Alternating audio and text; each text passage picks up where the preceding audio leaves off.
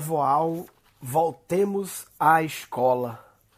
É, esse é um livro que eu tô lendo. Tô aqui em Portugal, comprei o livro ontem, já li um terço do livro e vou fazer um revoal é, desse primeiro terço já. É um livro sobre a Escola da Ponte. Como a Escola da Ponte ensina de forma diferente há 40 anos.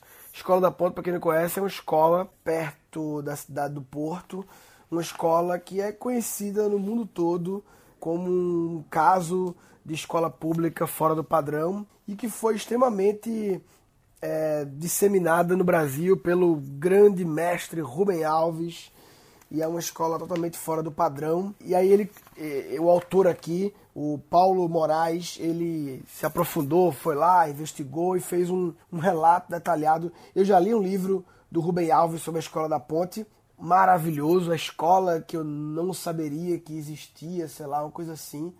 Naquela linguagem Rubem Alves poética, né? Aqui já é uma visão um pouco mais jornalística e tal, né? Então, ele começa logo no, no prefácio do livro, é, nem sei, um cara que escreve que não sei quem, Antônio Sampaio da Nova, ele fala uma coisa que eu falei no, no meu TED Talk Escolas Matam Aprendizagem, que há mais ou menos 150 anos é, surgiu a instituição escola, vale sempre fazer ressalva que, na verdade, assim, já tinham escolas desde a Grécia Antiga, mas esse modelo escolar, como tem hoje, tem mais ou menos 150 anos.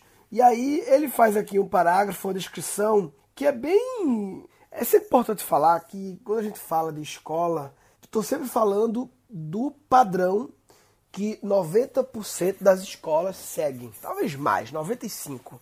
Existem exceções, mas não vamos tratar as exceções. E eu, eu vou falar as escolas generalizando, porque uma coisa que é 90 ou 95% dá para generalizar, mas sempre fazendo desde já ressalva que tem exceções. Aí ele fala: sala de aula típica. Um professor dá lições a uma turma de alunos. Né? É uma sala, é um espaço fechado, com as dimensões é quase igual em todos os lugares, os alunos arrumados em filas, olhando para um centro onde tem um professor e tem um quadro, né? O professor é um cara, um profissional que recebeu formação para ensinar, transmite conhecimentos. Cada lição faz parte de uma matéria ou disciplina, que por sua vez integra o currículo e tal. Os alunos estão nas carteiras, agrupados em turmas, por idades homogêneas e os níveis de progressos avaliados por exames. Então, assim, isso é um, um panorama geral né, da escola dos últimos 150 anos. E essa descrição ela é tão forte, tão natural, que dificilmente a gente consegue imaginar outro jeito, outra maneira de educar, de ensinar e aprender, porque isso é tão assim, é tão sempre foi assim, há tanto tempo mesmo, né? Que a gente acha que tem que ser assim, só porque sempre foi assim, né? E aí a escola Ponte nasceu em 76, ou seja, mais de 40 anos. É uma escola que ela não é tipo escola piloto do governo ou nem é uma coisa feita por uma grande instituição inovadora. É, na verdade, foi uma iniciativa de alguns fundadores que também juntaram outras pessoas desse o interesse de fazer uma parada diferente. E basicamente o interessante é que é uma escola que não tem sala de aula, né? É, eles chamam de espaços escolares, mas os espaços são ocupados de forma diferente e tal. O professor é um cara que organiza a parada, organiza o trabalho, sem dar lição. A aquisição do conhecimento é por uma lógica mais de pesquisa, de trabalhos, de projetos, não é uma sequência de aulas, disciplinas. Os alunos não estão sentados toda hora em lugares, eles têm grande liberdade de ocupar os espaços, não estão fechados em turmas homogêneas mistura as idades, enfim. Todos aqueles padrões que eu falei lá, eles são quebrados na Escola da Ponte, né? É engraçado que ele fala aqui no livro que o maior divulgador da Escola da Ponte foi o Rubem Alves, no livro que eu falei, ó, 2002, a escola com que sempre sonhei, sem imaginar que pudesse existir. E eles até falam no livro que a Escola da Ponte é mais famosa no Brasil do que em Portugal até, por causa de Rubem Alves. Uma coisa importante que ele já fala aqui, é possível replicar essa experiência de escola em outros lugares? Não. Não é possível replicar igual, mas quem disse que é para replicar igual?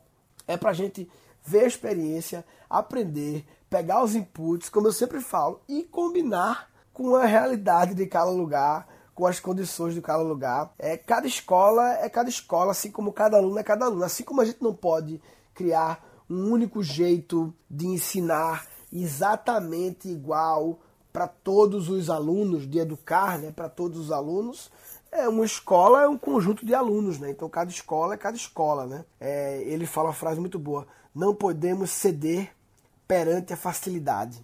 Qual é a facilidade?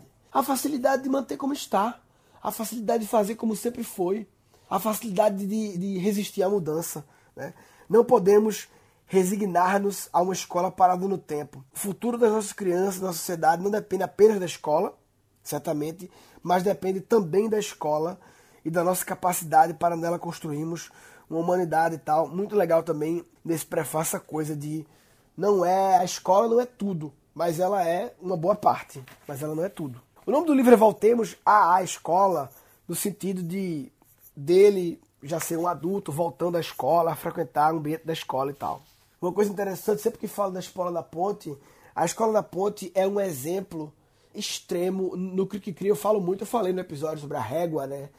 A régua da, da dos extremos, né? Do 8,80. Eu, numa régua de 8,80, considerando 80 a extrema inovação, a extrema quebra total dos paradigmas de escola, é, eu diria que a escola da ponte ela é 79 ou 80 mesmo. Ou seja, ela é realmente o extremo. E aí, por ser extremo, ela provoca reações extremas das pessoas, né? O clássico ame ou odeie, né? E eu acho que a grande parada, as pessoas olham o modelo da escola da ponte e falam: não, isso é absurdo, não pode ser assim, isso é muita loucura, é muito não sei o que, não dá. E aí, em função de ser um exemplo extremo, as pessoas se fecham do tipo: não dá para fazer desse jeito, portanto não me interessa. Enquanto que, na verdade, se você pode fazer uma escola, ou ser uma escola 70, 65, 60. Estou falando de uma régua de 8 a 80, né? Enquanto que a maioria das escolas está no 8, ou no 10, ou no 11, ou no 12, no sentido de adequação total ao padrão, né? É engraçado que no livro do Rubem Alves lá, é, o cara que apresentou aí na Escola da Ponte, o Ademar, né, o Rubem Alves pede para explicar como é que é a Escola da Ponte, o Ademar fala, vai lá e veja, não dá para explicar, né? E aí o autor também foi lá ver, né? 1.200 visitantes receberam em 2015 2016, quase metade veio do Brasil. Aí, enfim, ele conta aqui dos dos direitos dos visitantes que tem lá o mural. Inclusive, todos os visitantes têm o direito de serem guiados por um aluno da escola. Isso é uma coisa que o Ben Alves falava lá. Sempre é um aluno lá de 8, 9, 10 anos que guia os visitantes na parada lá. Isso é maravilhoso. É um quadro que tem na parede, que tem lá Já Sei, onde cada aluno coloca a matéria que já domina. Tem o quadro Pesquisa em Casa. Tem o quadro Posso Ajudar em. Cada aluno escreve os temas que já aprendeu tem o quadro Preciso de Ajuda, e aí que o Preciso de Ajuda se conecta com Posso Ajudar em, na, na plataforma da, no LMS, no software que a gente fez aqui pelo Learning School, a gente chamou de Sou Foda em e Quero Ser Foda em. Conectar pessoas que possam ajudar umas às outras. Enfim, é um dos quadros que tem lá para os alunos se conectarem né, a nível de conhecimento. Aí as meninas que foram apresentar ele, era a menina de 9, 10 anos, e a Maria falou lá que não gosta de escrever. Ela, ela tem ideias, essa menina de é, 9, tem uma de 9 e uma de 11. Não sei a Maria qual é a idade dela, mas é uma 9 ou 11. Ela falou que não gosta de escrever, que tem ideias, mas não consegue passar para papel, que ela prefere fotografia e artes. E aí ele fala: Ah, então você vai ser uma fotógrafa. Ela fala: Não, posso escrever livros com imagens também. E aí é engraçado, né? Porque a gente adulto tem assim, esses. Sem querer, a gente tem essas caixas, né? Então, o autor aqui do livro é um escritor. A menina falou que não gosta de escrever. Ele falou que está fazendo um livro sobre a escola. Aí ela disse que gosta de fotografia. Aí ele falou então que ela. Ah, então você pode ser fotógrafa. Ela falou: não, posso ser escritora.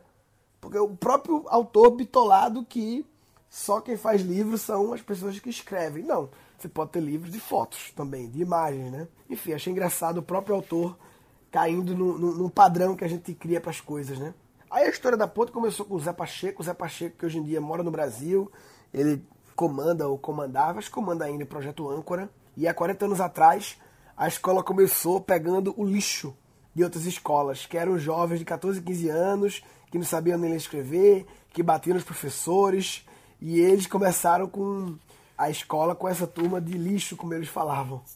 E aí, quando você fala, né, não, tem, não tem espaços, não tem salas de aula, são espaços e mistura por turma e tal, você imagina como que isso pode funcionar, né? O autor fala. Inclusive, quando eu vim agora para Portugal, eu e Dani tentamos ir lá, mas como é no Porto e a gente vai passar muito poucos dias em Portugal, vindo um casamento e vai passar hoje, amanhã já volta, aí não vai dar para ir, mas a gente vai vir na próxima vez com certeza visitar lá. O autor fala que é um caos organizado e que é um caos, mas que tem um respeito, por exemplo, levanta o braço no, no espaço lá, se alguém levanta o braço para falar, em poucos segundos o barulho já diminui. E quem levanta o braço não é os alunos, também os professores. O professor quer falar, tem que pedir palavra.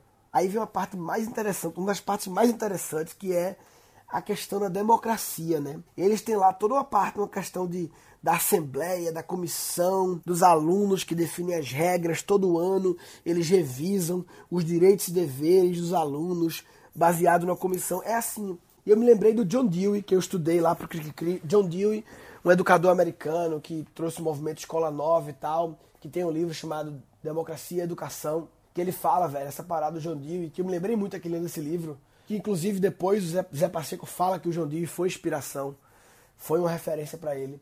Ele fala que, porra, um país democrático, a escola, uma escola é um micropaís, né?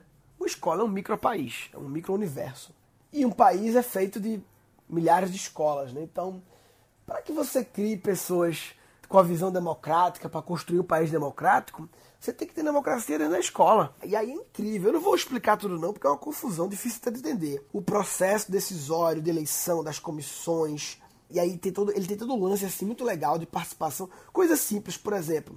Chega aluno novo, você vai explicar como funciona a comissão eleitoral. Quem explica? Os alunos mais experientes, porra. Você já treina a explicabilidade dos alunos Coisas simples, sabe? Fáceis de fazer. E essa é uma frase que me marcou. O professor pede que os mais experientes expliquem. Surgem braços no ar. Na escola da ponte parece que existe sempre voluntários para tudo. Isso achei foda, porque isso é um pouco assim do protagonismo, né? Você treina o músculo do protagonismo. Eu falei muito no, sobre isso no Clique Cri, a questão do protagonismo. Aí vê que louco, né? Quando a galera se candidata lá à, à Assembleia, né? Vamos supor, tinha 10 vagas, 40 pessoas se candidataram. Eles começam depois a fazer uma, uma limpeza. Mas como é que é a limpeza? Eles perguntam: alguém julga que o colega ao seu lado terá um melhor desempenho nas funções? Aí, se alguém julgar, alguém sai. Nesse caso, ninguém saiu. Aí, quem já participou de outros anos? Sai. Enfim, eles fazem várias perguntas assim que as pessoas vão se voluntariando a desistir. Abdicar também é um gesto, um gesto altruísta. Aí três alunos saem. Professor, eu abdico. Sabe, eles vão fazendo várias perguntas assim para ir filtrando. E aí eles, quando vai chegando o final, eles fazem uma decisão democrática de como deve ser o processo democrático para eleger os finalmente que vão ficar, sabe? Aí no livro aqui tem uma mega tabela gigante sobre os critérios de, de avaliação da escola, ele chama de perfil de transição, perfil de saída. É difícil de explicar assim, mas vou só falar os critérios: responsabilidade, relação positiva e de entreajuda, persistência e concentração, autonomia, criatividade. Aí tem vários níveis, né? É como se fosse três grandes séries. Vê que louco, eles respeitam e desrespeitam ao mesmo tempo as diretrizes do Ministério da Educação. Então, eles respeitam e ao mesmo tempo desrespeitam. Então, teoricamente, a criança entra na primeira série, segunda série, terceira série, mas na prática não é.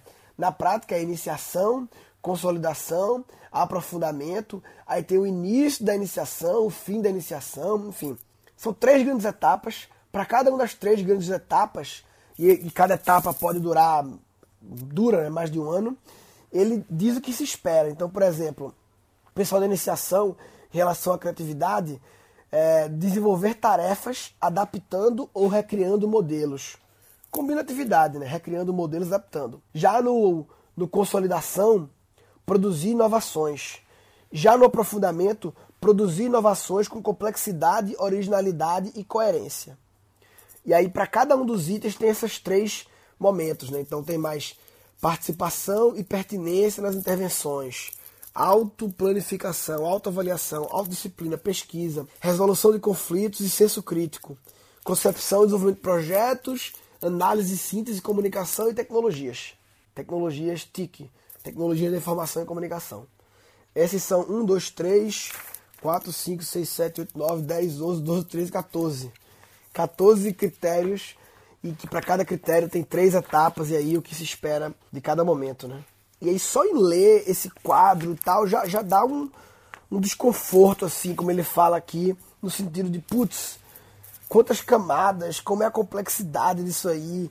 É, ele fala aqui, isso implica repensar os papéis de pais, os professores, repensar a forma de encarar a profissão escolhida. É mudança, velho, é mudança violenta.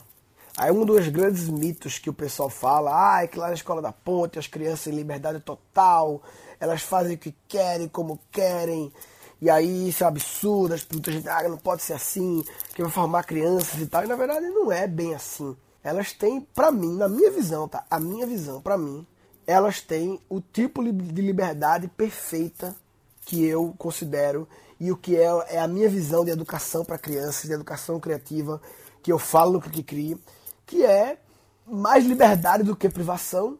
Óbvio que existem algumas regras, claro, mas são regras, são limites libertadores. Né? Para quê? Para formar cidadãos cultos, autônomos, responsáveis, solidários, democráticos e criativos, velho.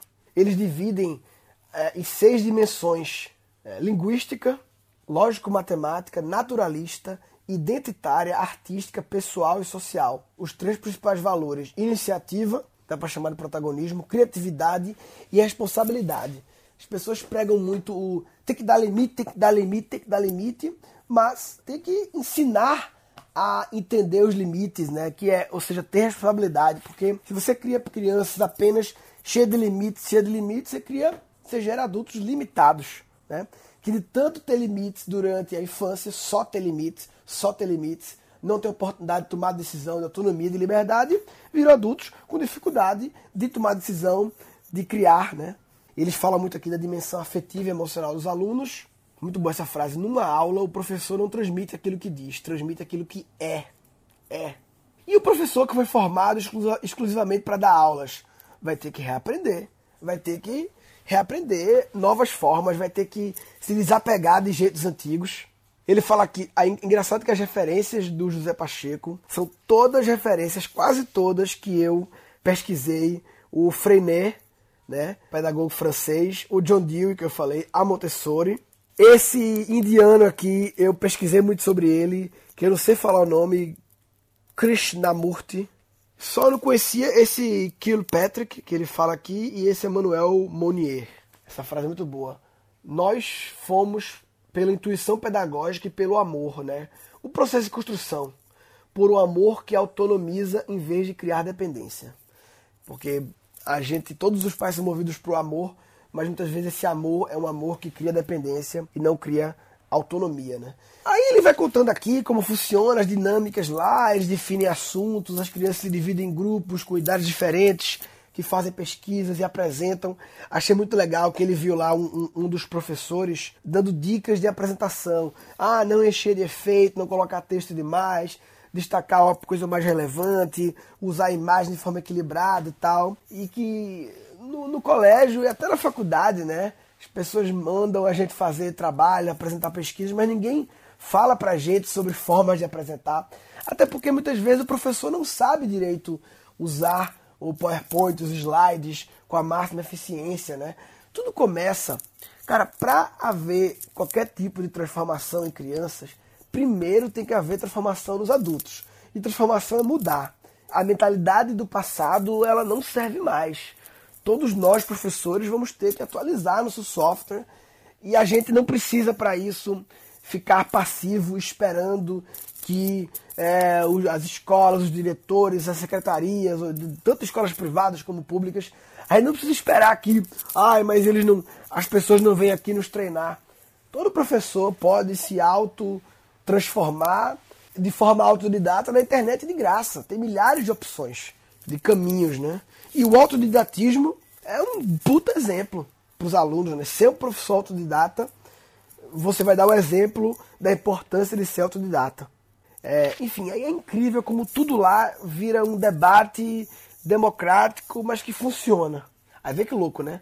os alunos se, dis se distribuem em grupos de trabalho que, em vez de serem criados aleatoriamente ou por questão de amizade, têm por base aspectos como as potencialidades de entreajuda, ou seja, as competências de como um pode ajudar o outro. Vê que louco, né? Aí a dona Helena que trabalha lá, ela antes de trabalhar lá, trabalhava como catequista e ela dizia que notava diferença nas perguntas que algumas crianças faziam. Algumas perguntas eram mais profundas e ela já adivinhava. Tu és da escola da ponte, não és? Isso, essa frase, velho, me enlouqueceu, porque o que faz diferença na, na vida não são as respostas, são as perguntas. A arte de fazer as perguntas certas, né? E as escolas, normalmente, as escolas, o padrão das escolas ensinam a dar respostas. Enquanto que o mais importante na vida é saber fazer as perguntas certas. Até porque as perguntas certas já encaminham as respostas. E é engraçado que, colado com a escola da Escola da Ponta, tem uma outra escola estadual, mas que funciona dentro do padrão, né? E aí tem uma história que a dona Helena contou que um aluno da Escola da Ponte se virou para um adulto que trabalhava na outra escola lá que é colada e falou: "Qual é a moral que a senhora tem para me mandar falar baixo se a senhora está a gritar?" Isso é clássico, né? Não grite comigo, menino. Putz, gritar pedindo para não gritar. Será que gritar é a melhor forma de educar sobre a importância de não gritar? Né? Eu falo no clique sobre isso também na parte de exemplo. E aí, qual é a moral que a senhora tem para me falar baixo se a senhora gritar? O questionamento foi logo rotulado de má educação. A funcionária julgou a criança mal educada. E a dona Helena falou: não, ele tem direito de se defender. E na verdade, a má educação. A gente fala que criança mal educada quando você fala que criança mal educada, criança mal criada, você fala pro seu filho ou pro seu aluno, você está se culpando, né? Porque se você que educou e ela é mal educada, a culpa é tua. Se você criou e ela é mal criada, a culpa é tua, então. e é verdade. Quando a funcionária fala má educação, na verdade, má educação da funcionária que está educando para não gritar, gritando. Isso é um, um tipo errado, é uma má educação. O questionamento da criança, a pergunta que ela fez, isso é uma pergunta inteligente. Qual é a moral que a senhora tem para me mandar falar baixo se a senhora está a gritar? Eu li um pouco mais do que. Mas eu vou encerrar esse primeiro revoal aqui. Os revoais, pelo que estou vendo, eles vão ficar sempre grandes demais. Não tem jeito. Eu vou encerrar, já tem quase meia hora de episódio aqui já. E eu acho que eu vou encerrar com essa conclusão, né? A importância tanto do exemplo, né? Como as nossas atitudes e o poder das palavras, né? Das atitudes das palavras eles fazem a diferença e a importância de uma criança que é capaz de fazer um questionamento desse. Qual é a moral que a senhora vê o nível de discernimento de perguntar para um adulto, uma criança, eu não sei a idade, mas vou chutar aí 10 anos. Qual é a moral que a senhora tem de me pedir para falar baixo, a senhora está gritando? Isso é genial. Mais importante do que decorar um monte de respostas é ter a capacidade de fazer esse tipo de pergunta, de reflexão, né? Enfim, quem quiser comentar, eu vou colocar aqui o endereço guncast.br barra Escola da Ponte. Vou chamar Escola da Ponte número 1, porque vão ter vários episódios, né? Escola da Ponte, numeral 1, guncast.br barra Escola da Ponte, numeral 1.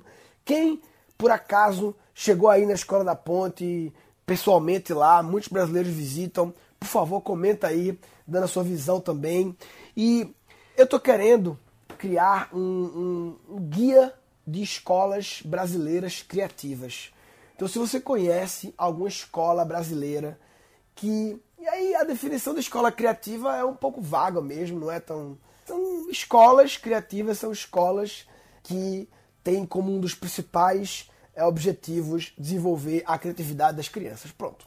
É um dos principais objetivos. E para isso, não necessariamente são escolas que não têm salas, blá blá blá. Não. A Escola da Ponte é um, um tipo de escola criativa Claro, ele fala criatividade várias vezes aqui, como um dos valores e tal, mas não tem que ser desse jeito. Mas se você trabalha numa escola, ou você tem um pai com a criança numa escola, ou conhece um sobrinho numa escola que tem a criatividade como um dos principais fatores de desenvolvimento, de trabalho, de foco, entra lá, gancast.com.br, barra escola da ponte 1, coloca o nome da escola, o site, eu tô querendo, a princípio colocar lá no comentário no Gancast, mas depois eu quero pensar uma forma de estruturar e de organizar talvez dentro da nossa plataforma de aulas, em algum lugar, um guia de escolas criativas brasileiras e tal, para ajudar os pais. Tem muita escola foda.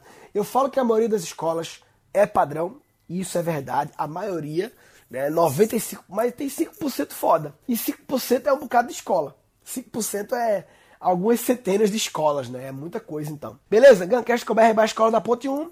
Eu acho que a principal mensagem desse episódio é a importância, eu diria que essa é a importância de desenvolver o senso de questionamento das crianças.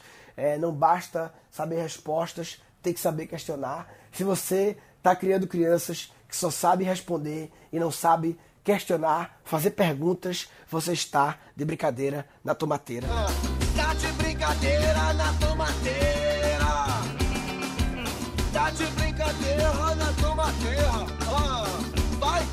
Nesse episódio foram capturados seis insights. A gente acha que tem que ser assim, só porque sempre foi assim. Não podemos ceder perante a facilidade. A escola não é tudo, mas ela é uma boa parte. Se você cria crianças apenas cheias de limites, cheias de limites, você cria, você gera adultos limitados. Para haver qualquer tipo de transformação em crianças, primeiro tem que haver transformação nos adultos. E transformação é mudar. O que faz diferença na, na vida não são as respostas, são as perguntas. Falou, papai.